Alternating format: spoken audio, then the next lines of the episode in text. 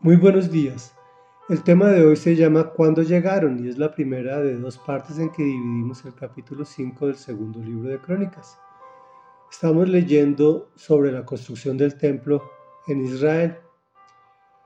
Y dice así, una vez terminada toda la obra que había mandado hacer para el templo del Señor, Salomón hizo traer el oro, la plata y todos los utensilios que su padre David había consagrado y los depositó en el tesoro del templo de Dios.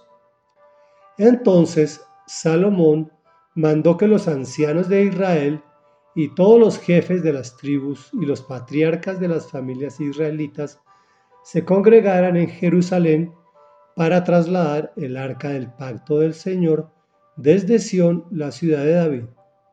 Así que durante la fiesta del mes séptimo, todos los israelitas se congregaron ante el rey cuando llegaron todos los ancianos de Israel, los levitas alzaron el arca. Los sacerdotes y los levitas la trasladaron junto con la tienda de reunión y con todos los utensilios sagrados que había en ella. El rey Salomón y toda la asamblea de Israel reunida delante del arca sacrificaron ovejas y bueyes en tal cantidad que fue imposible llevar la cuenta. Luego los sacerdotes llevaron el arca del pacto del Señor a su lugar, en el santuario interior del templo, que es el lugar santísimo, y la pusieron bajo las alas de los querubines, con sus alas extendidas sobre ese lugar. Los querubines cubrían el arca y sus travesaños.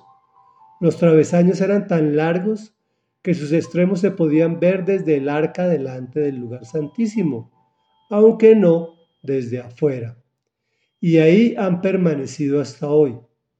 En el arca solo estaban las dos tablas que Moisés había colocado en ella en Horeb, donde el Señor hizo un pacto con los israelitas después de que ellos salieron de Egipto. Reflexión. Cuando recibes a Dios en tu corazón, o mejor, cuando Jesús te recibe, Queda terminada la obra de infraestructura del templo con todo el oro, la plata, complementos, los utensilios consagrados y el depósito del tesoro del templo de Dios.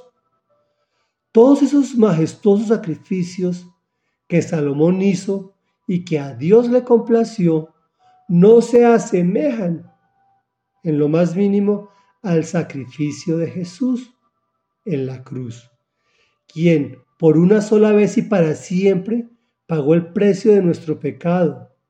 Y no solo eso, nos permitió acceder a Dios permanentemente.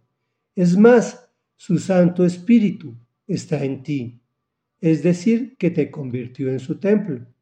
Y por lo tanto no tienes que volver a, a sacrificar animales. ¿Me entiendes?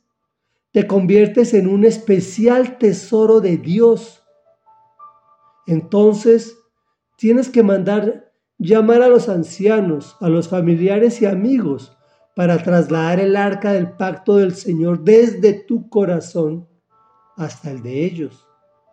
De igual forma como solo los levitas podían alzar el arca, solo los que lo amamos y lo conocemos podemos y tenemos la responsabilidad de pasar de muerte a vida a todos nuestros próximos.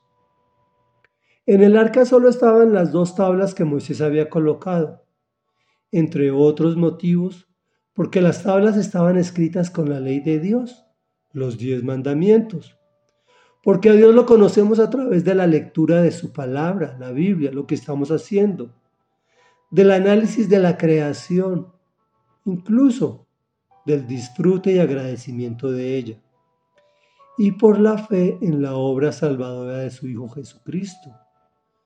No lo podemos representar ni mucho menos contener. El pacto de la libertad está en Él, en Jesús. Oremos. Padre nuestro que estás en el cielo, gracias por enviar a tu Hijo Jesucristo para pagar por el precio que yo no podía pagar y convertirme en tu especial tesoro para que yo te pueda contener.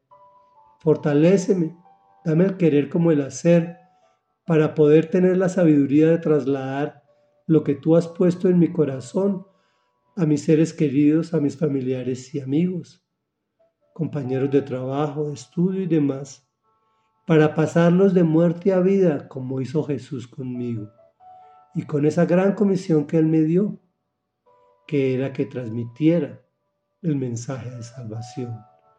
Y es en el nombre de tu Hijo Jesucristo que hemos orado. Amén y amén.